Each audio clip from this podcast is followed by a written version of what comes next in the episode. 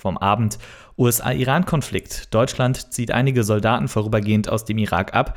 Die USA wollen im Land bleiben. Heute in der RP, NRW-Bürgermeister will sich bewaffnen. Und das kommt auf uns zu. Prozessauftakt zur mutmaßlichen Gruppenvergewaltigung durch Teenager in Mülheim an der Ruhr. Heute ist Dienstag, der 7. Januar 2020. Der Rheinische Post Aufwacher. Der Nachrichtenpodcast am Morgen. Hallo, ich bin Sebastian Stachorer, eine der neuen Stimmen im Aufwacher. Wir schauen gemeinsam auf die News für den Start in euren Dienstag. Die Situation zwischen dem Iran und der USA ist natürlich weiterhin Thema. Gestern gab es in Teheran einen großen Trauerzug um General Qassem Soleimani. Den hatten die USA bei einem Raketenangriff im Irak getötet. Das irakische Parlament fordert nun den Truppenabzug aller ausländischen Streitkräfte aus dem Land. Das betrifft möglicherweise auch die deutschen Soldaten im Irak. Außenminister Heiko Maas sagte gestern im ZDF, Die Grundlage für das Mandat der Bundeswehr, dort tätig zu sein, ist, dass wir eine Einladung äh, der irakischen Regierung und des irakischen Parlaments haben. Und wenn das nicht mehr der Fall ist, sondern das Gegenteil eintritt, dann fehlt auch die rechtliche Grundlage, dort vor Ort zu sein. Das müssen wir jetzt mit den Verantwortlichen in Bagdad schleunigst klären. Ein Teil der Bundeswehrsoldaten soll mindestens vorübergehend nach Jordanien und Kuwait verlegt werden. Die USA hingegen will keine Truppen aus dem Irak abziehen. Die US-Politik habe sich diesbezüglich nicht verändert, heißt es aus dem Pentagon. US-Präsident Trump droht mit Sanktionen, sollten die Soldaten aus dem Land geworfen werden. Nahostexperte Jill Jaron von der deutschen Presseagentur berichtet aus Tel Aviv. Jill, warum will der Irak keine ausländischen Streitkräfte mehr im Land? Na, das hat mit zwei Dingen zu tun. Zum einen fühlen viele Iraker, dass die USA ihre Souveränität verletzt haben. Schließlich hat das US-Militär ohne Absprache einen sehr hochrangigen iranischen General auf irakischem Boden getötet, obwohl er hier zu Gast war.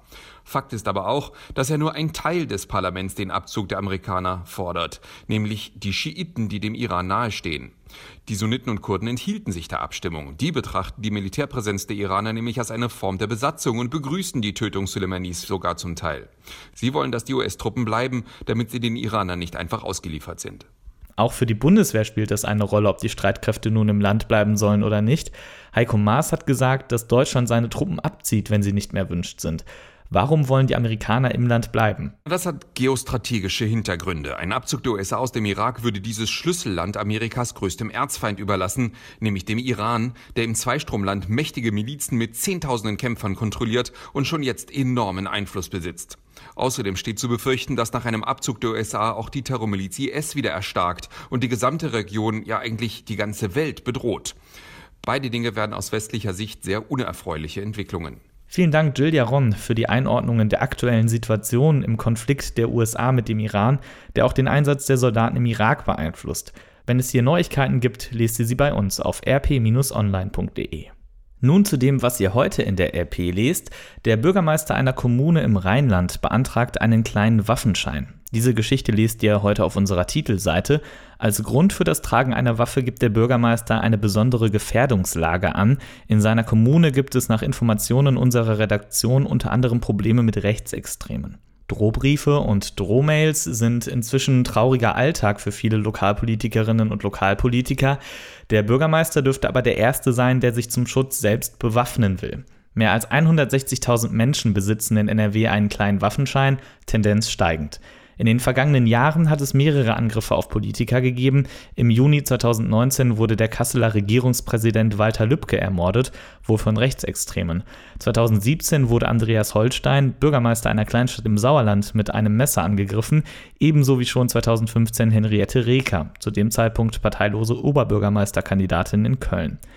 Recherchiert hat die Geschichte Christian Schwertfeger. Er ist Chefreporter NRW bei der RP und er kommentiert seine Recherche wie folgt. Zitat: Der Bürgermeister signalisiert damit auch, dass die Bürger Recht damit haben könnten, wenn sie sagen, dass sie sich immer unsicherer fühlen. Und weiter: In Gänze führt das zu einer Aufrüstung der Bevölkerung, die letztlich niemand wollen dürfte.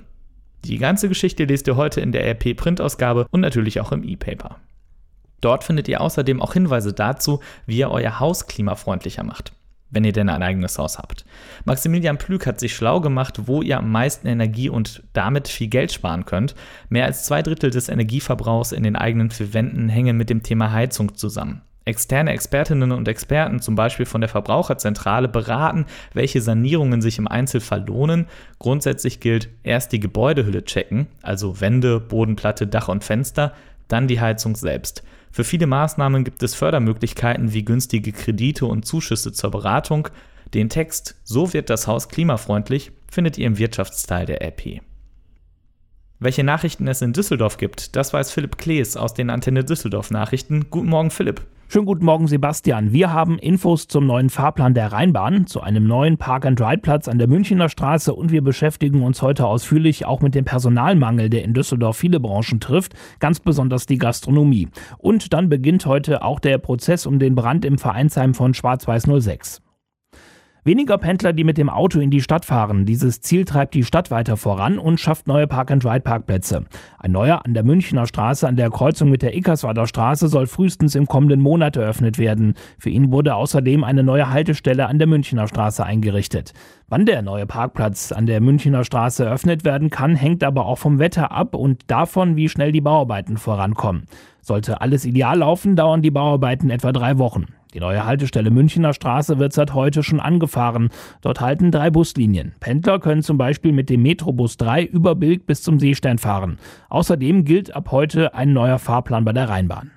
Wer in der Stadt an Restaurants und Bäckereien vorbeigeht, kann es sehen, viele Unternehmen suchen mit Schildern oder Aushängen nach Mitarbeitern. Gerade in der Gastronomie wird dringend Personal gesucht. Das hat uns auch Thorsten Hellwig von der DEHOGA, dem Deutschen Hotel- und Gaststättenverband, gesagt. Ein Problem, je höher der Mindestlohn ist, desto weniger Stunden dürfen Aushilfen arbeiten, so Hellwig. Wenn der Mindestlohn steigt, die Grenze von 450 Euro allerdings bestehen bleibt, dann können die Aushilfen immer weniger arbeiten und dann würde man sagen, okay, dann stellt man neue Aushilfen ein, aber der Arbeitsmarkt ist leergefegt. Insofern können wir diesen Arbeitszeitverlust nicht ausgleichen. Seit diesem Jahr liegt der Mindestlohn bei 9,35 Euro die Stunde. Bei einem Mindestlohn von 12 Euro pro Stunde dürfte eine Aushilfe in der Woche nur noch 9 Stunden arbeiten anstatt 12 Stunden.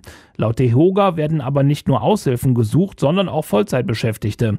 Gerade die Gastronomie lebt von der Zusammenarbeit von gut ausgebildeten Vollzeitbeschäftigten und Aushilfen. Beide seien aber immer schwieriger zu finden. Das hat uns auch Gastronom Julius Heimanns gesagt.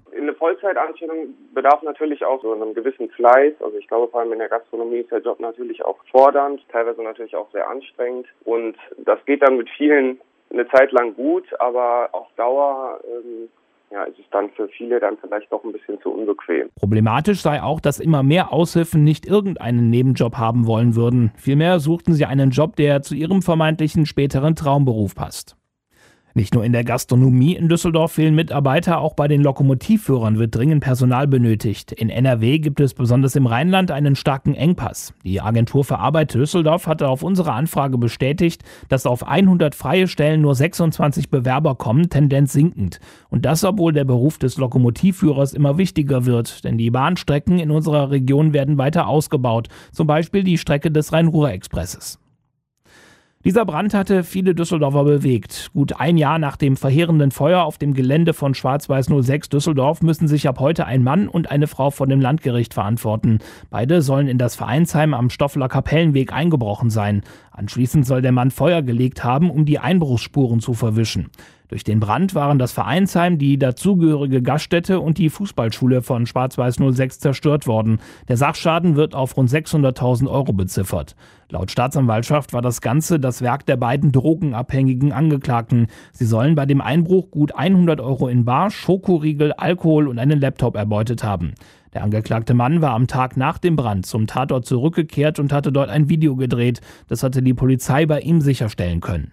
Die Antenne Düsseldorf Nachrichten im Radio und jederzeit auch online auf unserer Homepage antennedüsseldorf.de. Dankeschön, Philipp Klees. Und diese Themen werden heute wichtig. In Duisburg beginnt heute Morgen der Prozess gegen drei 14-Jährige, die im Sommer 2019 in Mülheim an der Ruhr eine junge Frau missbraucht haben sollen. Der Fall hatte bundesweit Aufsehen erregt. Die Angeklagten sollen ihr 18-jähriges Opfer in ein Waldstück gebracht und sie dort zum Geschlechtsverkehr gezwungen haben. Zu den Tätern sollen auch zwei damals Zwölfjährige gehören. Die Ermittlungen gegen sie wurden eingestellt, weil sie strafunmündig sind. Die Verhandlung findet nicht öffentlich statt. CDU-Chefin Annegret Kramp-Karrenbauer besucht die CSU in Seon. CSU-Chef Markus Söder hatte vorgestern gefordert, das Kabinett der Großen Koalition in Berlin umzubilden. Das sei wie im Fußball, in der zweiten Hälfte verstärke man sich mit frischen Kräften. An Verkehrsminister Andreas Scheuer will er aber festhalten. Nun sind alle gespannt, was Kramp-Karrenbauer von der Idee hält, Ministerinnen und Minister auszutauschen. In Österreich wird die neue Bundesregierung ernannt. Dort koalieren erstmals die konservative ÖVP und die Grünen und erstmals gehören dem Kabinett mehr Frauen als Männer an. Elf der 15 Ministerien besetzt die ÖVP, die von Sebastian Kurz geführt wird. Zu den wesentlichen Zielen der Koalition zählen der Klimaschutz und der Kampf gegen illegale Migration. Bereits bis 2040 soll Österreich klimaneutral werden. Das ist zehn Jahre früher, als Deutschland und die EU sich das vorgenommen haben. Und dann ist heute noch ein besonderer Tag für Fans des FC Bayern München, denn der Titan kehrt zurück. Zwölf Jahre ist es her, dass Oliver Kahn zuletzt das Tor der Bayern gehütet hat Heute startet er beim Rekordmeister seine zweite Karriere. Um 11 Uhr wird Kahn als neues Vorstandsmitglied präsentiert. Sebastian Musemann von der Deutschen Presseagentur, was muss Kahn denn in seinem neuen Job genau machen? Naja, zuerst soll er in aller Ruhe die Abläufe und die Strukturen der Bayern kennenlernen. Und dann hoffen die Münchner, dass Kahn seine wirtschaftlichen Fähigkeiten beim FC Bayern einbringen kann. Er ist selbst ein Unternehmensgründer und hat nach seiner Profikarriere ein BWL-Studium abgeschlossen. Äh, der Titel seiner Abschlussarbeit war übrigens Strategisches Management im deutschen Profifußball. Beste Voraussetzungen für seinen Job hat er also. Der Posten im Vorstand gilt ja aber nur als der Anfang. Langfristig soll Kahn ja noch weiter aufsteigen. Genau richtig. Der Posten als einfaches Mitglied im Vorstand ist für Kahn eigentlich nur so eine Art Durchlaufstation. Die Münchner haben bereits beschlossen, dass Kahn 2022 dann Karl-Heinz Rummenigge als Vorstandsvorsitzender der FC Bayern AG ablösen soll. Bis dahin geht es hauptsächlich erstmal darum, so viel Erfahrung wie möglich zu sammeln. Vielen Dank, Sebastian Musemann. Abschließend noch der Blick aufs Wetter für NRW. Passt besonders heute Morgen auf, wenn ihr unterwegs seid. Die Straßen können stellenweise glatt sein. Vor allem im Osten von NRW kann es am Vormittag auch noch regnen. Gegen Nachmittag bleibt es dann meist trocken bei Temperaturen zwischen 7 und 10 Grad. In der Nacht bleibt es stark bewölkt. Regen ist auch möglich. Es kühlt auf 4 bis 7 Grad ab. In höheren Lagen gehen die Temperaturen sogar bis auf 1 Grad runter und vereinzelt sind starke Böen möglich. Morgen wird es mit 10 bis 13 Grad etwas wärmer, es bleibt aber weiter bewölkt und regnerisch und auch am Donnerstag werden wir Wolken und Regen nicht los, mit bis zu 14 Grad bleibt es aber immerhin mild. Das war der Rheinische Postaufwacher vom 7. Januar 2020. Für mich, Sebastian Stachorra, war es der erste Aufwacher. Ich wünsche euch einen guten und erfolgreichen ersten Dienstag im Jahr 2020. Morgen hört ihr den Aufwacher von Benjamin Meyer. Auch er ist neu im Team. Macht's gut. Mehr bei uns im Netz www.rp-online.de